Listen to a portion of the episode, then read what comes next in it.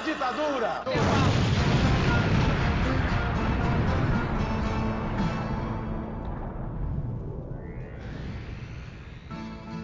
Aqui é o Camarada Hidalgo, vocês estão usando a Rádio Metamorfose. Estou aqui também com a nossa jornalista política, Júlia Guiar. Olá, queridos companheiros, tudo bom? Estamos aqui para mais um programa. E também com a nossa cientista política, Laís Vieira. Olá, pessoal, mais um programa e estamos aqui todos reunidos para discutir um tema, como sempre, muito sério. Com certeza, toda semana aqui um tema muito relevante que a gente tenta trazer aqui para pautar né, e conversar. E nem sempre é um tema agradável. Na verdade, a maioria das vezes não é um tema agradável. Então a gente tem que sempre, sempre trazendo aí essa carga de energia positiva para vocês é, semanalmente. E a gente vai falar um pouco sobre a lei de terrorismo, né? É, um legado aí dos governos passados que, foi aí tocada novamente pelo governo atual. E acho importante a gente, falar sobre ela, porque isso vai acabar afetando praticamente tudo, né? Se, se a gente for pensar. E para conversar sobre isso, trouxemos aqui a querida Carla Guareschi. Falei certo o seu sobrenome, Carla? Falou certinho, é isso mesmo. Guareschi, acertei então. Hein? Carla, se apresente. Quem é você na fila do pão? Manda um oi para nossos ouvintes e fala quem você é, o que você faz, por que, que você está aqui Boa noite, gente. Boa noite, todo mundo. É, queria começar agradecendo a oportunidade de estar aqui. Eu sou advogada, trabalho como assessora legislativa na Câmara dos Deputados já há alguns anos, desde 2015, e concluí recentemente meu mestrado na ciência política e sou doutoranda também pela Universidade de Brasília na ciência política atualmente pessoa mega gabaritada aqui para conversar com a gente sobre essa questão, né? Então é sempre importante isso, como bons jornalistas trazendo uma fonte assim, para a gente poder conversar um pouco mais sobre esse assunto. Bom, então bora para a pauta, né, cara? Porque tá, tem bastante coisa para discutir, né? Bora lá.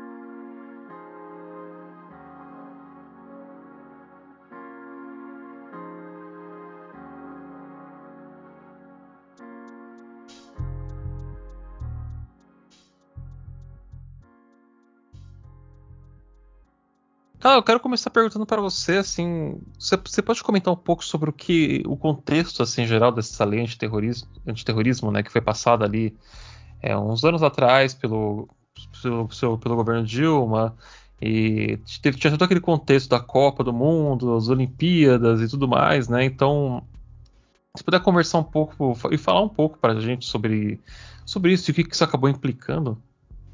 Posso, vamos lá.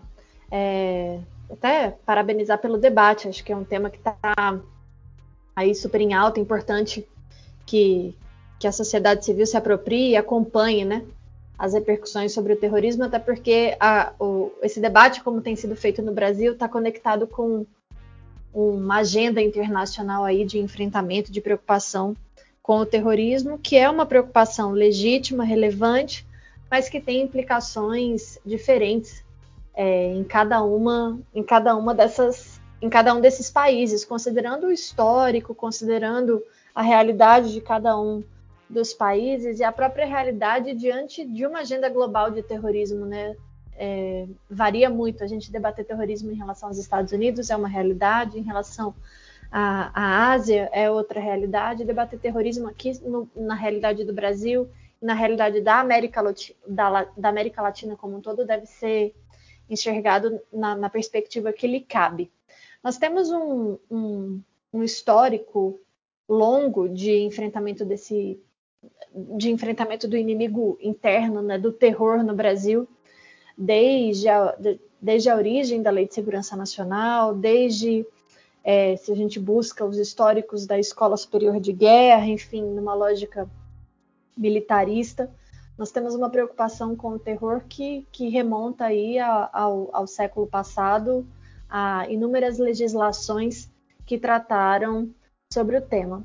Mas pela primeira vez em 2016 nós tivemos uma legislação aprovada no Brasil que efetivamente trata do tema do terrorismo, mesmo o terrorismo não sendo uma realidade é, sólida, o terrorismo nessa perspectiva globalizada como a gente conhece, não sendo uma preocupação concreta no território brasileiro, né? É, em 2016, num contexto pós é, manifestações de junho de 2013, num contexto em que o Brasil sediava grandes eventos, é, grandes mega eventos, como foi, como foi a Copa das Confederações, como, foram a, como, como foi a Copa do Mundo e como estava prestes a acontecer ali naquele contexto o, os Jogos Olímpicos e os, e os Jogos Paralímpicos, o Brasil teve uma pressão muito grande internacional no sentido de aprovar uma legislação que tratasse do tema.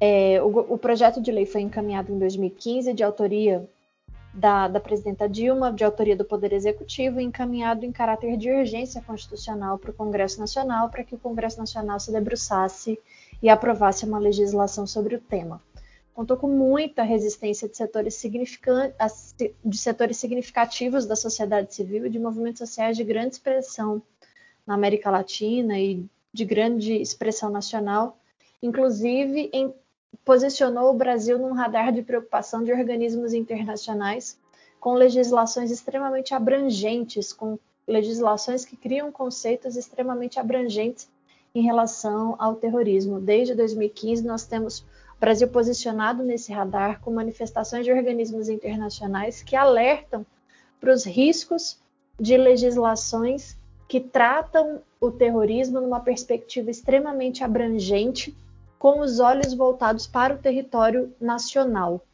É, a gente tem um histórico grande desde sempre, eu diria, de perseguição a movimentos sociais, de perseguição à sociedade civil organizada, de perseguição a determinados setores é, organizados da sociedade civil e o terrorismo, o, o, tema do terrorismo, ele acaba se posicionando é, como mais uma ameaça na perspectiva dessas entidades, na, per, na perspectiva desses movimentos, como uma legislação extremamente abrangente que pode é, contribuir para uma criminalização de movimentos sociais que já é histórica, né?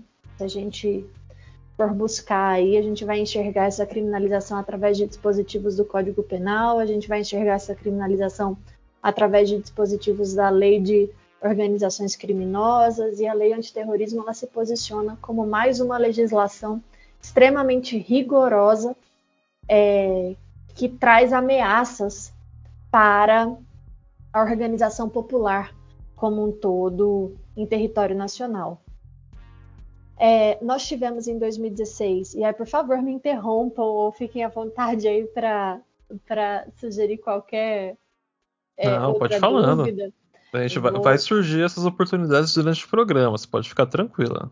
Ótimo. É, a partir de 2016, com a aprovação e a sanção do, é, do, do projeto e a entrada em vigor da legislação, nós tivemos uma grande janela de oportunidades aí para que esse debate sobre o terrorismo se aprofundasse no Congresso, se aprofundasse enquanto agenda eleitoral nos anos seguintes. Recentemente, eu tive a oportunidade de é, concluir minha pesquisa de mestrado em relação ao tema, e a pesquisa identificou pelo menos 45 proposições legislativas apresentadas de 2016 para cá que, se, que propõem modificações na lei 13.260, que é a atual lei antiterrorismo. Entre essas legislações, nós temos um conjunto de proposições que fazem uma associação direta entre manifestações, é, liberdade de expressão, organização de atos e protestos, que fazem um link direto entre manifestações de, em geral e o, o debate sobre terrorismo, que fazem associação entre o MST e o terrorismo, entre o MTST e o terrorismo, entre manifestações, passeatas, protestos, é, expressões da liberdade de expressão que se manifestam nas ruas é, diante de uma agenda é, de luta, né, pautada aí por setores da sociedade civil e que são vistas como uma ameaça e que, portanto, devem ser categorizadas de acordo com essas proposições como, como terrorismo.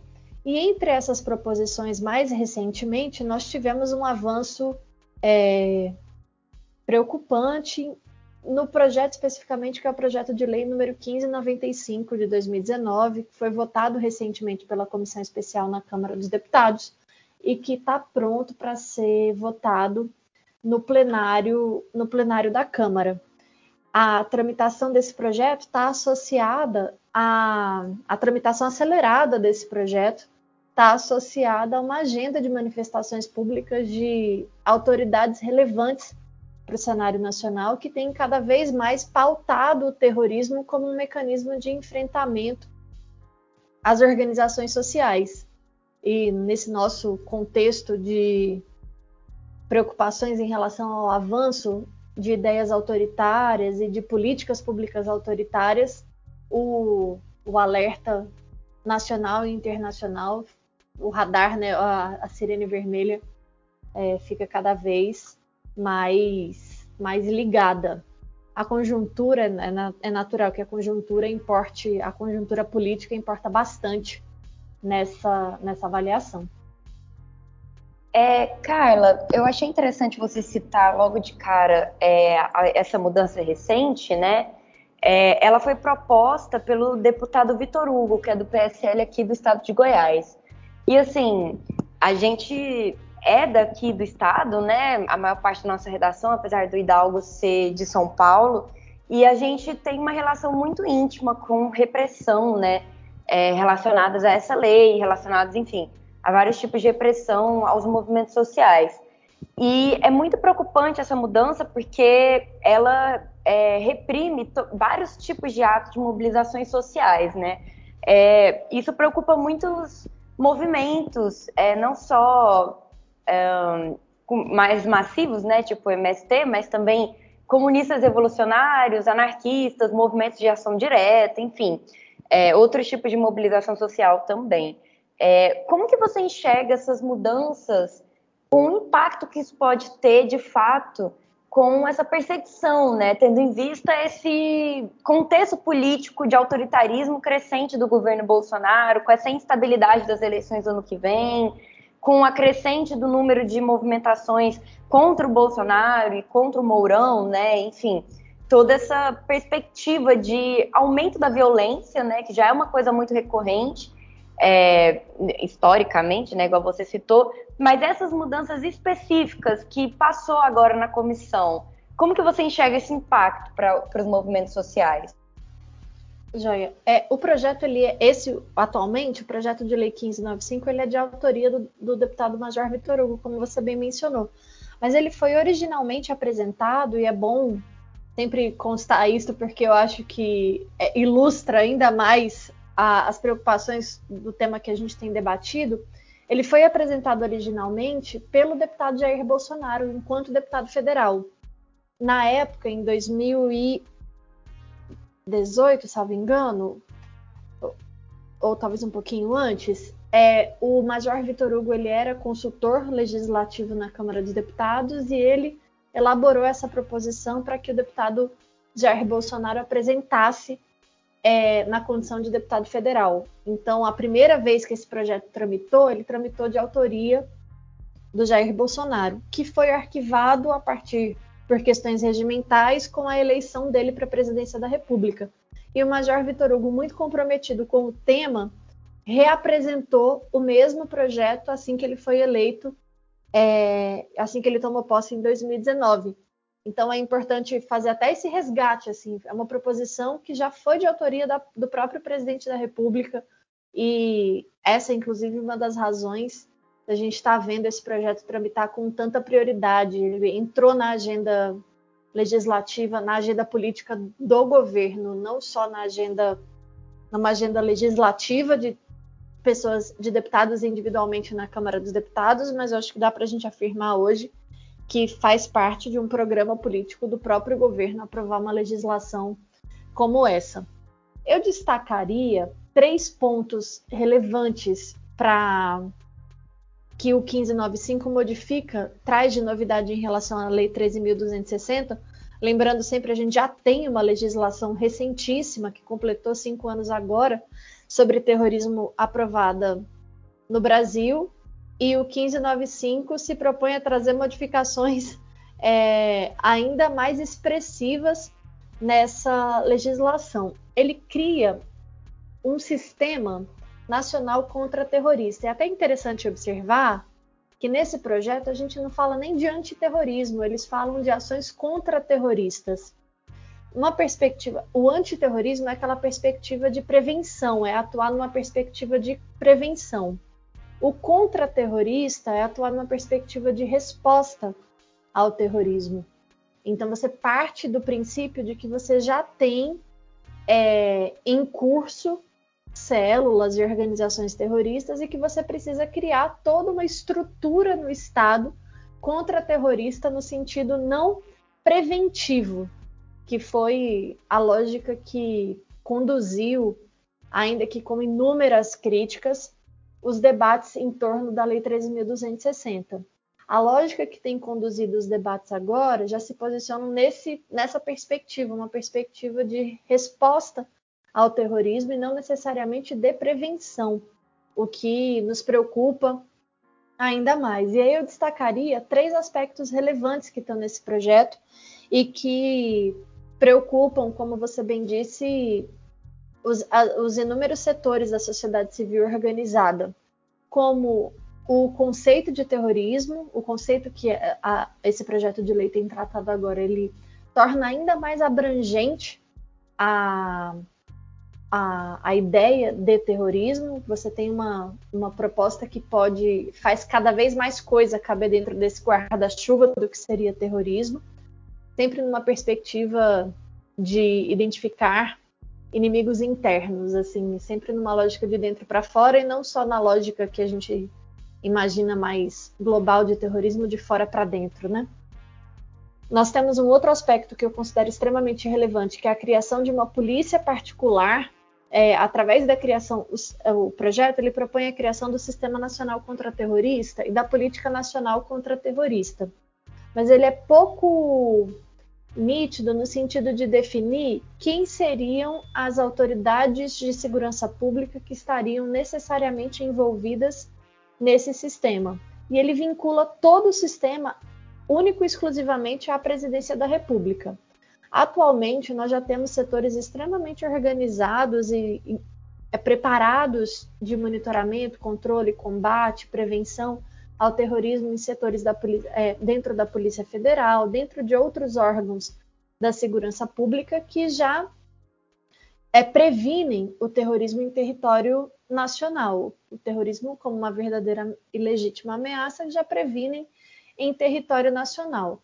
A ampliação do conceito e da abrangência, combinada com uma polícia cada vez mais política de monitoramento e controle é, do terrorismo, na, na conjuntura que a gente vive hoje, é, preocupa demasiadamente, assim. E aí um terceiro um terceiro elemento é o resgate de um debate que já tem sido feito pelo governo Bolsonaro em várias outras legislações. Foi um debate que tentaram aprovar na, no pacote anticrime, tentaram aprovar em outros projetos de leis é, que já tramitaram em, em matéria de segurança pública no Congresso Nacional, mas que reaparece também nesse projeto de lei 1595, que é a chamada, que é o chamado excludente de ilicitude, ou a licença para matar, né? Você permitir, é você criar um salvo-conduto para o militar que agride, atira, mata é, durante uma operação, durante uma ação contra terrorista. É, isso teve em debate em outras legislações, essa, esse salvo-conduto esteve ali durante operações de garantia de lei e ordem, durante operações em favelas, em comunidades, você cria um salvo-conduto, uma legítima defesa para o policial que, durante a operação, atira, acaba executando, deixando vítimas nas comunidades. É, e esse policial estaria cobertado por esse salvo-conduto, por essa legítima defesa. Essa discussão ela ressurge, no, ressurgiu no segundo, nos 45 do segundo tempo, ali na votação do parecer na comissão especial, mas também um, um terceiro elemento aí que deve ser visto com absoluta preocupação, porque nós temos forças de segurança pública no Brasil que atuam em diferentes perspectivas, assim, né? Nós temos operações de garantia de lei e ordem em favelas, em comunidades que deixam, é, que são verdadeiros massacres, assim, né? Ainda é, respeitando, com todo o respeito a, a, aos policiais que também vivem em condições aí extremamente dignas de preocupação, num sistema de segurança pública que caminha aos pedaços, mas com legislações assim que podem criar brechas para um recrudescimento ainda maior. Carla, eu queria aproveitar que você comentou sobre isso, que estava lendo né, algumas coisas sobre é, essa, essa modificação que está sendo proposta, que está sendo discutida. E aí, é, duas coisas assim, que eu achei interessante e eu queria que você comentasse.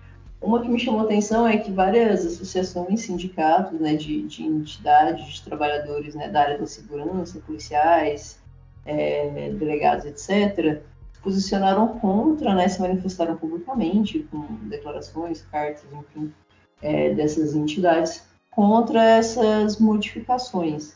É, e aí fica parecendo um pouco meio contraditório, né? Porque você pensa, por exemplo, essa questão do estudante de licitude.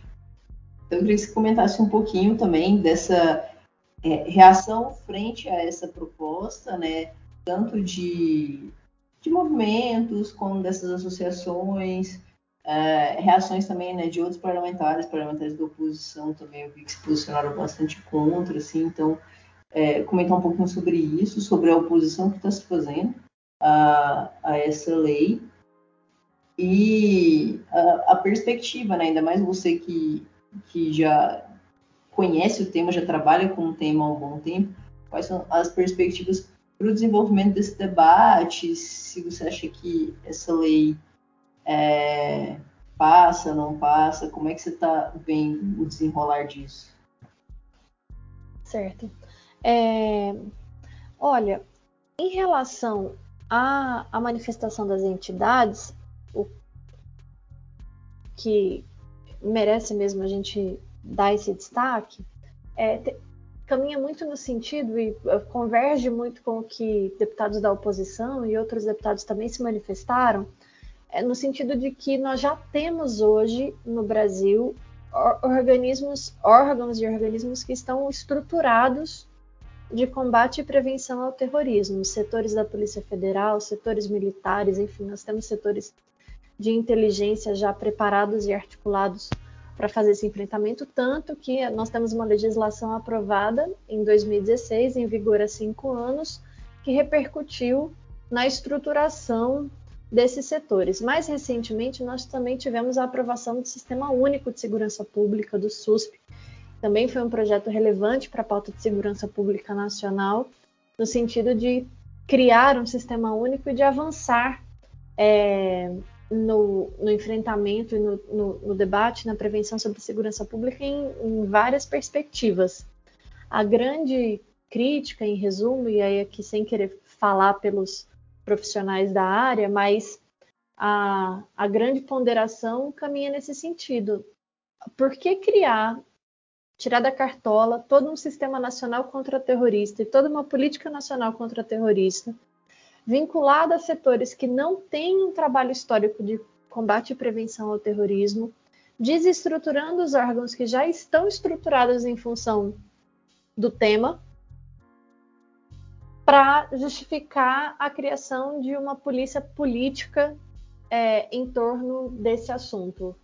A, a crítica dos, das, do, das, das organizações e dos setores e dos sindicatos da segurança pública caminhava muito nesse sentido. O que a gente precisa é, é investir, valorizar, trabalhar, aprofundar, é, acompanhar, monitorar, inclusive com o grau de transparência que a sociedade civil deve ter sobre, sobre esses órgãos de controle, monitoramento e vigilância. Nós temos uma é, uma comissão na Câmara, no Congresso Nacional específica para o controle das atividades de inteligência, chamada SECAI, que não está funcionando, que não tem funcionado nesses últimos anos, como deveria funcionar.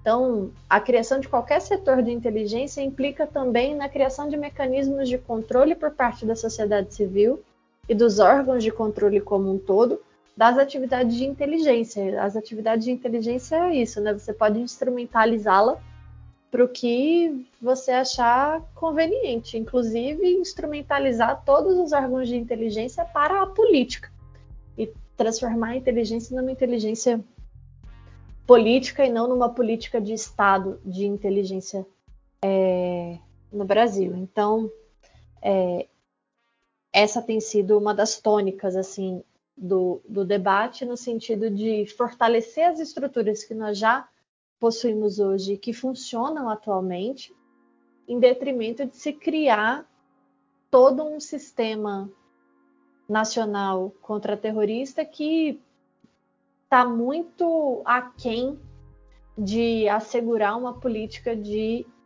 é, cria todo um sistema de inteligência sem que se crie a, a, regulação e o controle e a transparência que a sociedade civil e os órgãos de controle precisariam ter em relação ao assunto. É... é oi, é... desculpa. Não, claro. É muito curioso você ter citado essa questão da polícia política, né? Porque, igual você disse, para que, que a gente usaria esse aparato, né? Criaria um novo aparato para investigar? Por que, que isso seria feito? E eu fico pensando, assim, é, em como funcionava, né? Por exemplo, os, os doicode, né? Na época da ditadura militar, e como funcionava essa essa polícia paralela de perseguição ideológica, né? Porque na verdade é, a polícia da ditadura ela perseguia ideologicamente era isso, né? Mas era uma coisa muito velada ainda, muito é, precisou de muitos anos após o acontecido para a gente entender a magnitude, é, para a gente começar a falar sobre isso, entender um pouco melhor a profundidade, né? De como essas, é, esses órgãos eles funcionavam. É, você consegue fazer um paralelo institucional sobre essas, esses dois períodos da nossa história, sobre a forma como é, é nítido no Brasil como a gente persegue né, ideologicamente as pessoas, ainda mais em momentos de autoritarismo exacerbado, né? Você acha que tem um, um, uma preocupação real da gente viver tempos ainda mais tenebrosos do que a gente está vivendo? Eu acho que o principal paralelo entre lá e cá é o discurso político, né? Assim, o discurso dos, dos agentes de Estado que criminalizam claramente, assim, que criminalizam é, com enfaticamente a, a conduta de manifestação, de organizações sociais, de protestos, que criminalizam movimentos sociais que são estruturados, que têm um histórico de luta é, no, no Brasil. Essa eu, eu colocaria talvez que a principal relação entre ambos os períodos é tá, tá na relação da, da, da simbolo, do simbolismo político assim esses períodos eles se expressam por meio de assim por meio de instrumentos distintos a gente não vai ter uma repetição idêntica é, do que foi a ditadura civil militar na, de 64 agora em 2021, mas a gente encontra muito, muita similitude assim entre esses períodos, principalmente é, nas manifestações, assim, nas manifestações públicas autoritárias, nas manifestações públicas de deslegitimação da, da participação política como um todo, da participação social, da, da, da articulação social.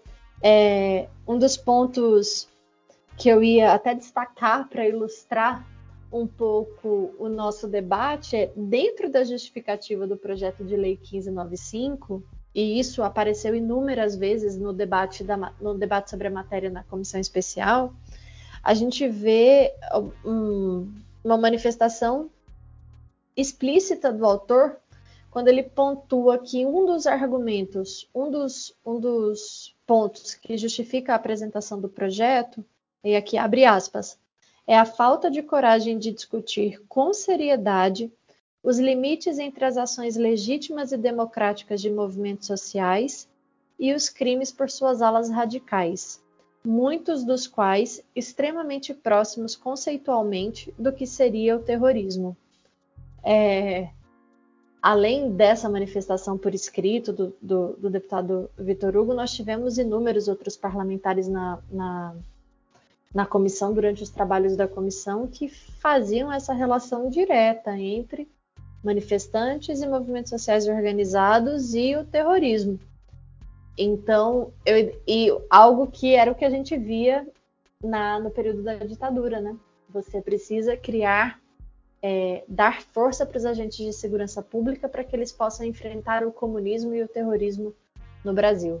É algo que a gente tem visto aparecer com muita frequência nos discursos atualmente. O fantasma do terrorismo, o fantasma do comunismo segue aí é, justificando inúmeras iniciativas e o, o, o terrorismo, como nessa perspectiva extremamente abrangente, segue sendo uma forma de instrumentalizar a perseguição de inimigos internos. É, infelizmente ele é só um, um, um, inimigo imaginário, né? Ele não é como se ele estivesse avançando a passos largos aí no, no país. Ainda. É, mas a gente tá, tá na luta aí. É, uma, uma, coisa que eu queria perguntar para ti, Carla, é a questão se essa lei antiterrorismo, assim, ela acabou gerando algum tipo de precedente para prisões ilegais, assim, ou prisões no geral, assim, que acabaram, que não ocorreriam antes, né, dela ser assinada, assim. Como é que foi essa essa meio que essa mudança né, no paradigma. A lei, de, a lei 13.260, especificamente, durante a tramitação dela, teve a aprovação de um dispositivo extremamente relevante aqui para o nosso debate, que foi o parágrafo 2 do artigo 2 que ressalva da abrangência daquela lei manifestações, é, organizações, ações sindicais, enfim, protestos, manifestações, atos, passeatas, estariam ressalvadas da abrangência da Lei 13.260. Uma cláusula de proteção que a gente não consegue introduzir no debate agora durante a tramitação do PL 1595. Nós temos pouquíssimos exemplos, por enquanto, da, da utilização em concreto da Lei 13.260. Nós tivemos a operação hashtag às vésperas da, das Olimpíadas e, mais recentemente, um debate sobre a aplicação ou não da 13.260 no, no, no caso das explosões. Nossa, gente, fugiu o nome da cidade.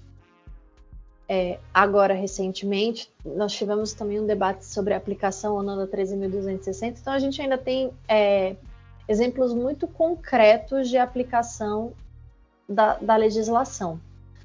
Por enquanto, e aí isso eu atribuo o mérito todo ao debate que a própria sociedade civil tem feito sobre o tema. É, ela tem sido, ela não tem sido colocada é, em xeque em relação à organização de movimentos e manifestações sociais. Muito é, de tanto a sociedade civil denunciar os riscos, acho que isso tem funcionado como uma, como uma barreira preventiva algo, mas está sempre sujeito para acontecer. A lei de organizações criminosas, quando aprovada em 2013, foi um, um contexto, o cenário foi muito parecido. Ali em 2013, as mesmas organizações e setores da sociedade civil denunciavam os riscos de aplicação da lei de organizações criminosas e não deu outro. Em 2016, lideranças do movimento dos trabalhadores sem terra é, responderam diante do STJ, foram presos e responderam é, um processo judicial por acusação, e aí as lideranças, assim, você tem toda uma criminalização das lideranças dos movimentos, do movimento, por organização criminosa, uma caracterização do MST como organização criminosa. E o STJ ali na época firmou um precedente para dizer que naquele caso em específico não haveria é, que se falar em lei de organizações criminosas, mas a preocupação de 2013 se confirmou alguns anos depois com esse enquadramento legal. O que eu acho que dá para a gente destacar já com atenção em relação a 13.260 são os mecanismos utilizados para prevenção do terrorismo.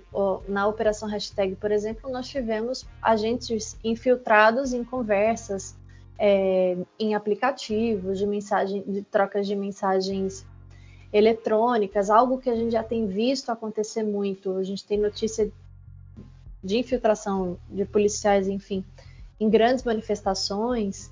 é, em organizações, enfim, a sociedade civil já faz um debate muito extenso né, sobre segurança digital, justamente porque os mecanismos de, de monitoramento e controle eles vão se aprimorando. O uso da tecnologia como mecanismo de prevenção e controle ele, eles vão se aprimorando. E aí a legislação e o judiciário vão se adaptando e rediscutindo os limites para aplicação desses dessa tecnologia.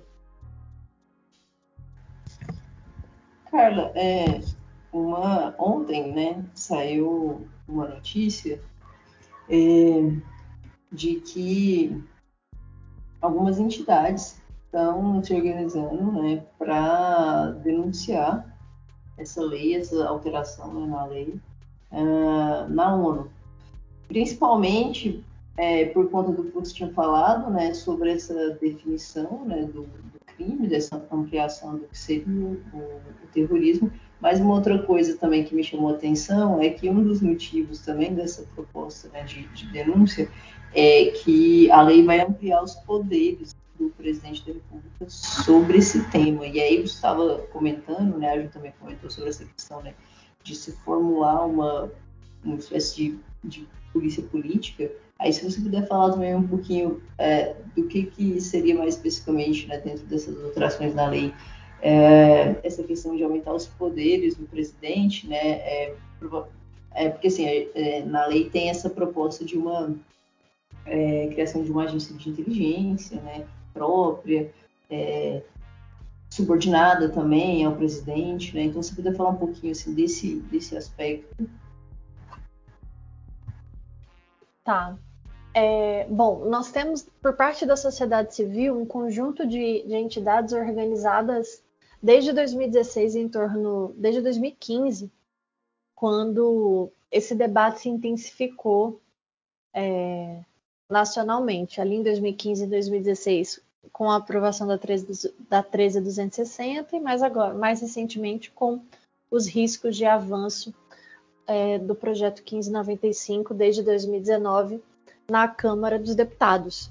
É, como eu disse, o Brasil ele entrou no radar de organizações e organismos internacionais no sentido de destacarem o alerta é, de como legislações com conceitos abrangentes significam um risco para manifestação e para participação política nos territórios nacionais. Nós tivemos exemplos de aprovações de legislações semelhantes no Chile e a utilização dessa legislação contra é, organizações indígenas ali históricas de, de, de luta em território chileno. Nós temos exemplos de outras legislações mundo afora que fazem com que a ONU acenda o radar em relação à legislação brasileira que caminha nesse mesmo, nesse mesmo sentido. Desde 2019, as entidades atuaram com muita incidência no Congresso para que o debate caminhasse no sentido de da, da, seriedade que ele necessita, assim, que seja um debate que caminhe em diálogo com, com a sociedade civil, que caminhe em diálogo com setores outros, especialmente da própria segurança pública, que teriam contribuições a dar na formulação do, do projeto. É, acabou que mais recentemente a gente teve o avanço dessa, dessa proposição numa velocidade extrema, sem que um conjunto de entidades que tinham sido aprovadas nas audiências públicas fossem convidadas para debater. É, como eu disse, né, eu acho que o projeto ele acabou entrando aí numa agenda de governo que impõe uma certa celeridade pouco participativa para a tramitação da matéria e especificamente agora em 2021 com a mudança da mesa diretora da Câmara dos Deputados e essa pauta entrando aí nos acordos que fizeram com que nós tivéssemos a eleição do, do deputado Arthur Lira para a presidência. Pouco após a eleição do deputado Arthur Lira, nós tivemos um despacho de revisão é, de despacho ali na tramitação do, do, projeto de lei 1595 e o projeto que estava tramitando em toda, nas comissões pertinentes de mérito passou a tramitar numa única comissão especial. É, Para mencionar exemplos assim concretos, né, da propostas modificativas que o projeto traz em relação a, a polícia, a polícia particular, né? Essa polícia política, assim. Na prática, o projeto ele está criando um, uma clara tentativa de perseguir e reprimir opositores por meio de instrumentos que são antidemocráticos de inteligência, especi especificamente. E aí eu destacaria aqui de novo nenhuma preocupação no texto legislativo em relação aos, ao controle dessas atividades de inteligência, que faz parte de todo é, toda a agenda democrática, né? Você tem uma política pública, você tem mecanismos de controle dessa política pública por parte dos respectivos órgãos de controle. Como eu disse, a gente tem no Congresso Nacional uma comissão específica de controle das atividades de inteligência que sequer é mencionada é, sequer foi mencionada durante a tramitação e as discussões dessa, dessa matéria. Mas o projeto ele estabelece ações terroristas como é, preventivas extraordinárias, especialmente como ações repressivas. Ele traz a criação de, de uma estrutura e de uma infraestrutura para instalação é, de sistemas de segurança que dariam é, retaguarda, né, para que dariam retaguarda para a execução dessas atividades de inteligência através de agentes públicos contra-terroristas que são militares com formação específica para atuação nesse tema. Ele menciona a utilização das forças armadas. Ele não menciona, é, de novo, os órgãos que atualmente já têm toda a experiência e a expertise na prevenção no, do terrorismo em território nacional. É, bom, é, bem extenso mesmo, assim, eu não queria tomar aqui muito do tempo entrando nesses pormenores da proposição.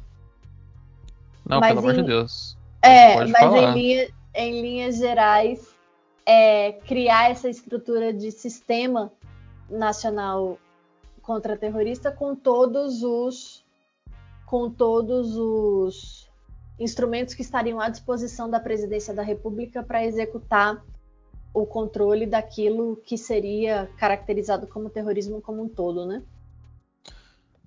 Oh, perfeito, cara. Eu acho que para a gente falou bastante sobre isso, né, que tá, que tá acontecendo. Eu acho que seria legal a gente finalizar o programa então com uma última pergunta minha que eu gostaria de fazer, né? Daí a gente já parte para o finalzinho. Que também a gente não quero te prender aqui por muito mais tempo, que para quem não sabe, a gente está gravando esse programa na segunda-feira. E a gente já começou a semana como já, né? Já são quase 10 horas da noite, já está falando sobre lei antiterror, antiterrorismo, né? Então tá, a gente começar a semana bem já. Eu quero perguntar para ti, cara, é, o, o que, que, pode acontecer né, daqui para frente, sabe? O que, que, a gente pode esperar daqui para frente é, com essas mudanças, né, se essas mudanças não forem derrubadas, inclusive, né?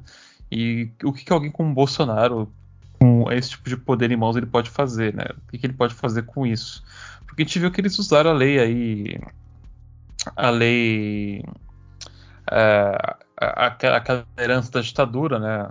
contra que eles usaram bastante contra alguns militantes tal, a lei prenderam de segurança nacional, isso. as leis de segurança nacional. E essa, essa lei de terrorismo para mim parece ser uma, uma forma deles estarem utilizando da, mais ou menos igual assim, né, contra adversários políticos, né? Então, o que, que a gente pode esperar? É, eu acho que o nosso primeiro passo agora é fazer isso que a gente tem feito, que o programa está se dispondo a fazer, que é tornar esse debate acessível na medida do possível assim para o conjunto da, da população. Em termos de tramitação legislativa, ainda tem um caminho a ser percorrido pelo, pelo projeto. É, ele está saindo da comissão especial, ele pode ser votado a qualquer momento no plenário da Câmara, mas ele segue, é, depois de votado na Câmara, ele deve seguir para aprovação, para debate aprovação no Senado Federal. Então, ainda tem um certo percurso legislativo. A sociedade civil tem se mobilizado muito em função do tema para qualificar esse debate, para chamar atenção em torno dos riscos, inclusive lançando no site recentemente lutarnãoecrime.org, que tem é, outro, outras informações sobre o projeto. O corpo do projeto do 1595 também está disponível para acesso público no site da Câmara dos Deputados, com as informações sobre a tramitação. Eu acho que o primeiro passo é, é esse debate tomar corpo, assim, no sentido de que todo mundo se aproprie dessas discussões e tente contribuir para a qualificação dessas discussões, inclusive para vocalizar os riscos que ela e as ameaças que ela que ela implica. É, do ponto de vista das articulações políticas, assim, é, é tornar isso uma agenda de debate, né, assim, numa perspectiva mais ampla. A gente tem um conjunto de, de iniciativas que ilustram esse cenário de recrudescimento de avanço do autoritarismo. Como você bem lembrou, a Lei de Segurança Nacional voltou a ser um instrumento que não era utilizado, deixou de ser utilizado depois da, da ditadura, justamente pelo que ela significa para a democracia, e voltou a ser um, um instrumento de ameaça né, para manifestantes e organizações como um todo. É, a lei antiterrorismo ela se posiciona depois agora com a aprovação, a revogação né, da Lei de Segurança Nacional, a lei antiterrorismo se posiciona como uma alternativa aí para os setores autoritários que vão precisar dar vazão é, para esse recrudescimento e para e esse viés autoritarista é, que lhe cabe. Por isso, a, as discussões que a sociedade civil faz em torno do tema contribuem para mobilizar um debate no judiciário, contribuem para mobilizar um debate em outros órgãos que servem como mecanismos de controle, né? Para o, o avanço desse braço autoritário que insiste aí em se apresentar com, com muita força nesses, nesses últimos anos. Perfeito, perfeito, cara. Muito obrigado por participar do programa de hoje. Fico muito feliz você ter aceito o nosso convite, né? Ainda mais numa, que nem eu falei, numa segunda-feira à noite, gravar um programa, é, poucas pessoas aceitam. muito obrigado mesmo. É, você tem redes sociais que você gostaria de estar anunciando aqui no nosso momento jabá aqui do, da Rádio Metamorfose? que de repente as pessoas podem estar seguindo e acompanhando o seu trabalho? Olha, é, bom, minhas redes sociais ainda são um pouco precárias, mas eu tenho Twitter, sim, deixo aqui para quem quiser acompanhar, é o Carla VG. É, tenho compartilhado algumas coisas, algumas informações sobre esse tema ali no Twitter. E meu Instagram também, para quem quiser pesquisar, é o Carla Guareschi, arroba Carla Guareschi, também está está disponível para quem quiser entrar em contato, saber um pouco mais sobre, sobre o assunto.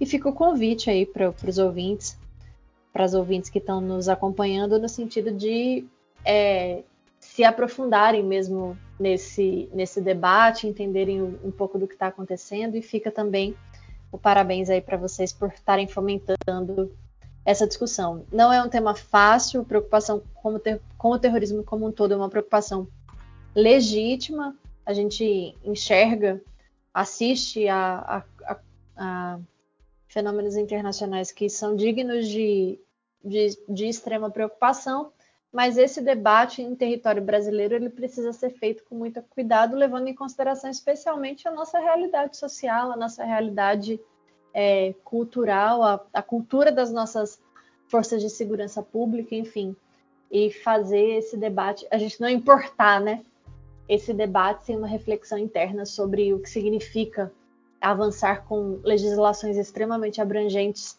sobre o terrorismo em território nacional. Bom, gente, depois de conversar com a Carla, agora a gente vai para o nosso bootkin rapidinho falar um pouco sobre o que saiu no jornal e algumas indicações né, do que a gente anda acompanhando. Bora lá, então.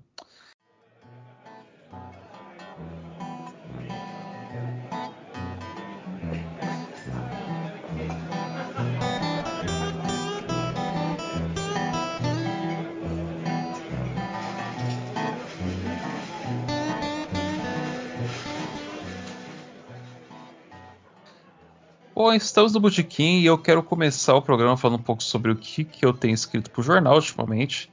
É, algumas coisinhas minhas lá, para quem não acompanhou, então vocês podem dar uma olhadinha lá no jornal. É, mais recentemente teve o, a, a, minha cobertura dos atos do dia 12 de setembro, né? A gente acabou não comentando sobre isso no programa passado, mas saiu no dia 20, então faz pouquinho tempo, uma semana mais ou menos, que eu fui ali acompanhar o que, que foi aquele protesto puxado pelo MBL, pelo Livres, pelo Vem Pra Rua, e que por algum motivo o PDT resolveu participar também, né? Então, bom, tá lá. É, foi um, um, relato muito, muito curioso, assim, de como foi acompanhar esses atos, acho que vale a pena a leitura. E tem uma matéria que eu e a Ju escrevemos, assim, juntos, né, que foi sobre a perseguição a ciganas ali no interior da Bahia. É, tá rolando ainda, né, muita investigação sobre o que aconteceu. É praticamente um genocídio né, étnico contra os ciganos de etnia Calon. A gente conversou com o Rogério do Instituto Cigano Brasil e a gente conversou um pouco sobre o que aconteceu, né, esse crime, né, cometido pela polícia que está perseguindo os, os ciganos daquela região. E também um textinho que saiu semana passada falando um pouco sobre a questão do a questão do do Queiroga, né, ser uma arma biológica que, implementada pelo governo Bolsonaro ali na, no, na, nos pronunciamentos na ONU. Então, tipo, leiam que tá bem divertido. É um texto assim, meio que mostrando um pouco sobre como esse cara também é tão escroto e desgraçado quanto o Bolsonaro, que para fazer parte desse governo tem que ser assim, né? E, e vocês querem falar uma coisa, se é uma coisa de vocês no jornal, tem algumas coisinhas do Beck no jornal, né? Ele escreveu, ele agora que é um homem apaixonado, ele não tá com tanto tempo para escrever pro jornal. Se vocês quiserem comentar sobre o que saiu dele do Beck. Sim. É, eu acho que saiu uma matéria dele sobre o John Lennon, né? É, sobre o disco do John Lennon, mas é, eu gostaria de falar aqui para vocês o seguinte: essa semana vai ter festival de Belo Horizonte, de cinema de Belo Horizonte, e a gente vai estar tá cobrindo. É, começa amanhã, no caso, o amanhã nosso daqui não vai ser o amanhã de vocês que vai estar escutando isso, né? Mas dia 28 começa e vai até o dia 3 de outubro. Então, 3, é, a gente está em setembro, né? Dia 3 de outubro.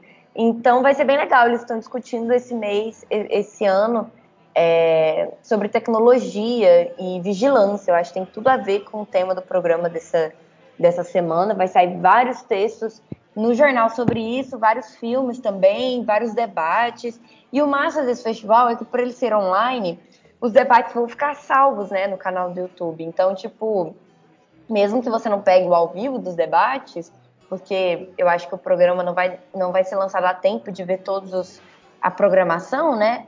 É, porque normalmente a gente grava um tanto quanto antes dele sair, né? O programa ir ao ar, mas pelo menos vocês podem acompanhar o pós, né? Então é interessante também Fiquem ligados no jornal, porque vai ter bastante matéria sobre isso. E também lembrar. Que mais que eu ia falar? Ah, falando sobre vigilância, perseguição política, doicode, é, enfim, teneb tempos tenebrosos, esquisitos e bizarros, eu estava mexendo nos meus arquivos hoje e eu redescobri um PDF de um livro bafo maravilhoso que se chama Flores no Meu Quintal, que é um livro da Nono Noleto, que a gente já chamou e já entrevistou ela milhares de vezes aqui no jornal, porque a gente ama essa mulher, ela é maravilhosa. É, que é quando é o livro da Nono de Memórias. Ela é, narra um pouco de como foi essa jornada, né, de ser uma jornalista e de ser casada com um jornalista na época da ditadura militar. E o, o, companheiro dela foi brutalmente torturado, ficou muito tempo preso, ela correu atrás dele, buscando ele de prisão em prisão, foi toda uma história. E é um livro é um livro muito bonito, muito dramático, muito pessoal e que explica muito também o contexto de como é essa hipervigilância, sabe, no dia a dia, assim. Então acho que vale a pena a gente relembrar esses momentos e se preparar para o pior, né? Que é que é a situação é essa aí mesmo. A gente tá meio que ferrado, né? Então, o texto do Beck, que ele escreveu um, texto sobre o John Lennon, né? Tá lá no, no jornal, você pode dizer que sou um sonhador. Então acompanhe lá que é um texto muito bom. E também um falando sobre o Otto Guerra, né? Que é o Porra Louquice autopornográfica. Então corram lá para ler, que tá bem legal também. Ah, do Aí. Otto Guerra é muito bom porque tem uma entrevista exclusiva com ele. Ficou incrível essa matéria. Vale muito a pena ver mesmo. Bom, meu, essa semana não saiu nada no jornal, né, gente? Infelizmente a vida do doutorando é uma desgraça. A gente não tem tempo nem para dormir. Então estou um pouco em falta com vocês, mas vou aproveitar que a Ju já puxou o gancho de indicações e dar algumas indicações. Aproveitando também que essa maravilhosa é, comentou sobre a questão da vigilância, né? Citou a que inclusive ótimo, conheço o trabalho dela.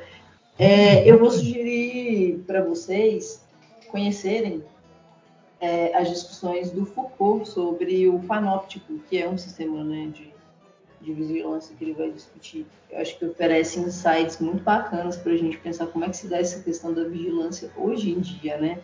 E é engraçado porque a gente esquece, por exemplo, que a gente está praticamente 24 horas por dia com o celular, usando rede social, usando Google Maps e coisas desse tipo, sabe? E isso também é um tipo de vigilância, né? É, a, o mundo conectado em que a gente está hoje, né? É, a gente é 24 horas do dia, sabe? É, vigiado de alguma forma. Mas, enfim, é, eu acho que esse debate do Foucault ajuda a gente a pensar em algumas coisas, é, é bem bacana. É, uma outra indicação que eu queria fazer. Recentemente foi se comemorado o dia né, da visibilidade bi, pessoas que são bissexuais. E aí, aproveitando né, essa temática, né, queer, LGBTQIA+, eu queria indicar de novo para vocês assistirem a série Daily World, geração Q. A segunda temporada saiu recentemente.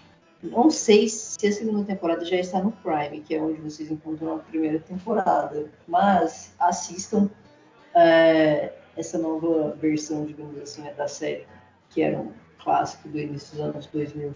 Tá muito bacana. Aborda questões em termos de representatividade LGBTQIA+, extremamente importantes e abordam de uma forma que não é estigmatizada, né? Aquela coisa comum da gente ver por aí. Aborda de uma forma extremamente é, ordinária, assim, no sentido de, de, de, normal, sabe? Assim, de, de descrever basicamente como é a vida, sabe? De, dessas pessoas e das dificuldades que elas encontram no, no, trabalho, nos seus relacionamentos, enfim, mas aborda isso de uma forma que eu acho muito realista, né? É, enfim, fica a dica. E aí, a última dica, só para dar uma descontraída, porque, né, porra, programa pesadíssimo, sim, falando né, de antiterrorismo, repressão, governo Bolsonaro. É, hoje é aniversário da Avril Lavigne, e aí, altos memes na internet. E eu lembrei da grande variedade de teorias da conspiração que existe no mundo da música, gente. É muito divertido. Procurem, sabe? Umas coisas tipo, o Michael Jackson ainda tá vivo que a Avril Lavigne foi substituída. E aqui, a Avril Lavigne foi substituída. Ela morreu, foi substituída. Na década de 2000, entendeu? Porque a bicha não envelheceu um centímetro, velho. Não faz sentido ela foi Entende? É, é tipo, já. Então, assim, procurem, quando vocês tiverem um tempinho, se quiser distrair a cabeça, se divertirem, procurem as teorias de conspiração, assim, de substituição de artistas, artista que só fingiu que morreu, mas tá vivo por aí. É ótimo. É muito bom, é realmente. Ai, nossa, esse programa foi pesado, mas olha, é bom sempre lembrar, né, que a união faz a força e que se preparar é a melhor coisa que a gente faz, né, amiga? Então, assim, você falou sobre os celulares, é sempre bom ali pensar sobre isso, né? Pensar sobre outras formas de comunicação, pensar se no futuro, se as coisas piorarem, e aí, o que, que você vai fazer, né? Como que você reagiria? começar a pensar sobre isso, assim, para os nossos ouvintes, que são pessoas engajadas, eu acho que é essencial. Façam isso, companheiros. É por uma questão de sobrevivência. Perfeito. Esse é o programa de hoje, então. Eu fico aqui com, com nossos queridos aqui que acompanharam conosco o programa até o final, na é verdade. como toda semana, né? Sobrevivendo aqui mais uma semana. Faz tempo que a gente não ouve a voz do Beck, né? Inclusive. É, saudades. Em breve ele provavelmente espero ele poder voltar a participar dos programas. Então é isso aí. Aqui é o Camarada Hidalgo, encerrando as transmissões e até semana que vem. Tchau, tchau, pessoal. Bebam água, se hidratem e alimentem seu ódio contra o capitalismo. Até! Falou, beijão, até semana que vem. Estalo Podcasts.